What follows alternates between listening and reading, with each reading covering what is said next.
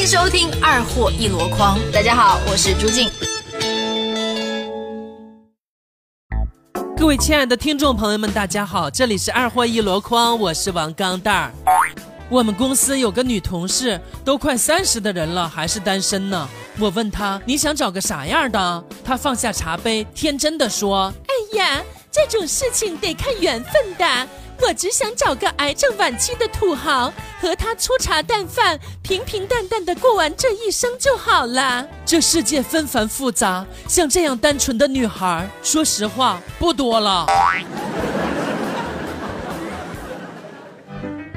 一天，小雪去看医生。医生，我喉咙很疼，给我检查一下吧。哎呦，这个好的，你张开嘴说啊啊，不行，看不清，再来一次，你张开嘴啊，还是不行啊。我说这位病人，你只啊就行了，不要每次我一进去你就舔 呐。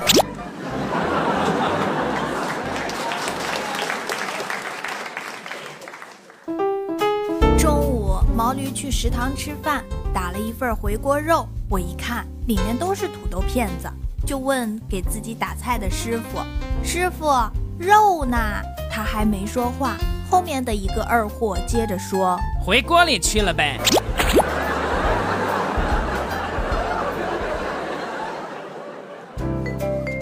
本来想去超市买包烟的，再加个泡面，没想到收银员是前女友，于是我转身就买了一包卫生巾，高傲的付款走人了。现在想想，白花了我十几块。前两天好不容易借到老板的车，带女神出去自驾游，开到半路，女神突然面露难色的说：“啊，我我想去方便一下。”我淡定的把车停到一片野地里，车头冲外说：“那那快点吧，你去车后面尿，我不下车。”女神羞红了脸，跑去车后，我默默的挂上了倒档。我以为会打开倒车影像，没想到旷野上传来一阵冰冷而恐怖的声音：“倒车请注意，倒车请注意。”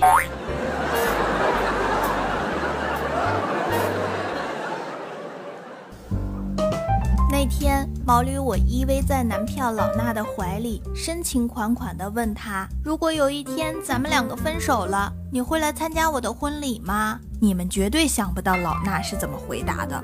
他说：“哎，那要看我上不上班了。上班忙的话，我就不去了。”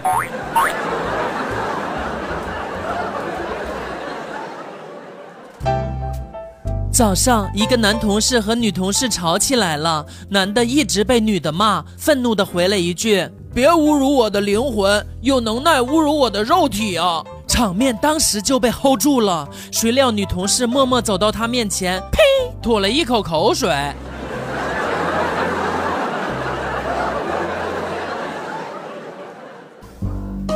一个年轻妈妈带着一对五岁左右的双胞胎正太等公交，其中一个说：“妈妈，我是从哪里来的呀？”妈妈说：“啊，是在我肚子里呀。”那那弟弟是从哪里来的呢？你从妈妈肚子里出来的时候，妈妈中了再来一胎。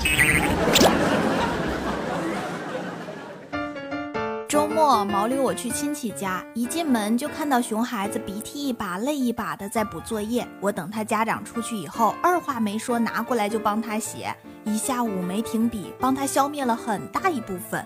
熊孩子感动的眼圈都红了。我拍拍他的肩膀，我小时候就一直幻想着突然来个人帮我写完拖拉的作业，今天就当是帮我自己完成这个心愿了吧。我家农村的，九十年代的时候都穷啊。当时我上初中，老师问：“哎，这个钢蛋儿啊，学杂费什么时候交呢？”哼，俺娘说要卖了小猪崽儿就交。什么时候卖小猪啊？我家老母猪还没怀孕呢。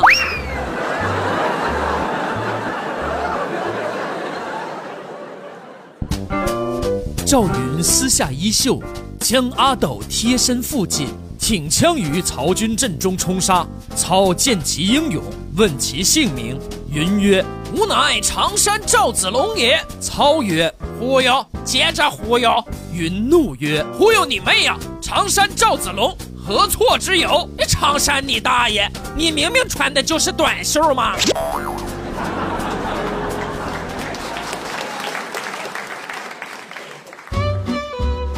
毛驴，我今天的电脑老是蓝屏，哎，我又搞不懂这些东西，我只好把电脑给老衲，让他检查一下。他看了足足十分钟，然后问我：“你这个显示器是不是还要六厂出产的呢？”嗯，因为我没有听清楚，就随口应了一声。然后这个二货说：“还要六厂出产的，本来就是蓝屏的。”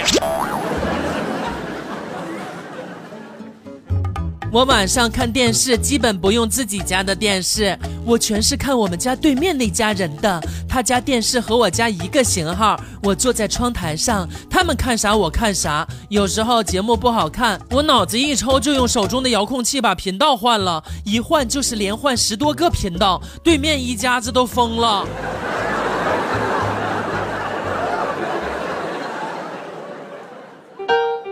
我高中的时候，家里总会来一堆亲戚。有一次刚打完球回家，开门看见一堆人，还以为自己开错门了，正愣着呢。老妈说：“叫人呐，傻孩子。”我想了半天，能给个提示吗？最后我用了十几年的智商来了一句：“大家好！”全场安静了。